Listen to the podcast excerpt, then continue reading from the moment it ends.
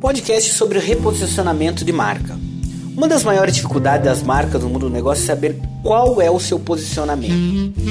Posicionamento de marca é a definição de que imagem você quer colocar na cabeça dos seus clientes. É mostrar como sua marca quer ser vista por todo o mercado, stakeholders e outros. Os modelos de posicionamento de marca são esses. Primeiro é por atributos. É aquele que se baseia em benefícios tangíveis ou abstratos. Sabor, frescor, bem-estar, etc. O segundo é por benefícios ou aplicação. Então você vai ressaltar as vantagens do seu produto em algum uso ou aplicação. Por exemplo, bebidas isotônicas que repõem sais. Tem também o posicionamento por usuário, que apresenta um produto destinado a um grupo. Por exemplo, shampoo para bebês. Tem o posicionamento por concorrente, que é aquela vantagem explícita ou implícita frente ao concorrente. Por exemplo, carro 1.0 mais potente do mercado. Posicionamento por categoria de produto é aquele que, em relação a determinadas classes de produto, por exemplo, barras de cereais são mais saudáveis que barras de chocolate. É quando você tenta se diferenciar de uma categoria de produto utilizando um produto diferenciado a ela. Posicionamento por qualidade ou preço é aquele produto que oferece a melhor relação custo-benefício. Por exemplo, a calça jeans diesel. E por fim, o posicionamento por uso. São ocasiões para quando serve, por exemplo, mantas para o inverno. Muitas marcas não sabem criar seu posicionamento e não chegam de forma certa aos seus clientes ou acabam fazendo de forma errada e os confundem.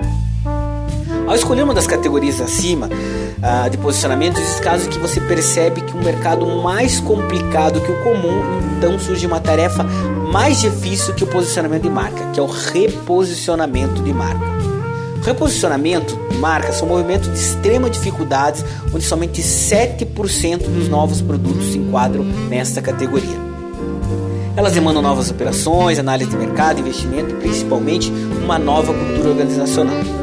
Um dos cases mais conhecidos é aquele da marca Havaiana, que mostrou que era possível reposicionar uma marca popular uh, de uma classe mais baixa para um modelo cool, focado na moda para todas as classes grande problema das marcas ah, ah, não buscar o reposicionamento ah, envolve principalmente o medo de arriscar em outro mercado que ainda não é explorado, o fato daquela falsa impressão de que a maré, a maré irá mudar e o mercado que ela acredita conhecer tudo voltará a lhe dar lucro.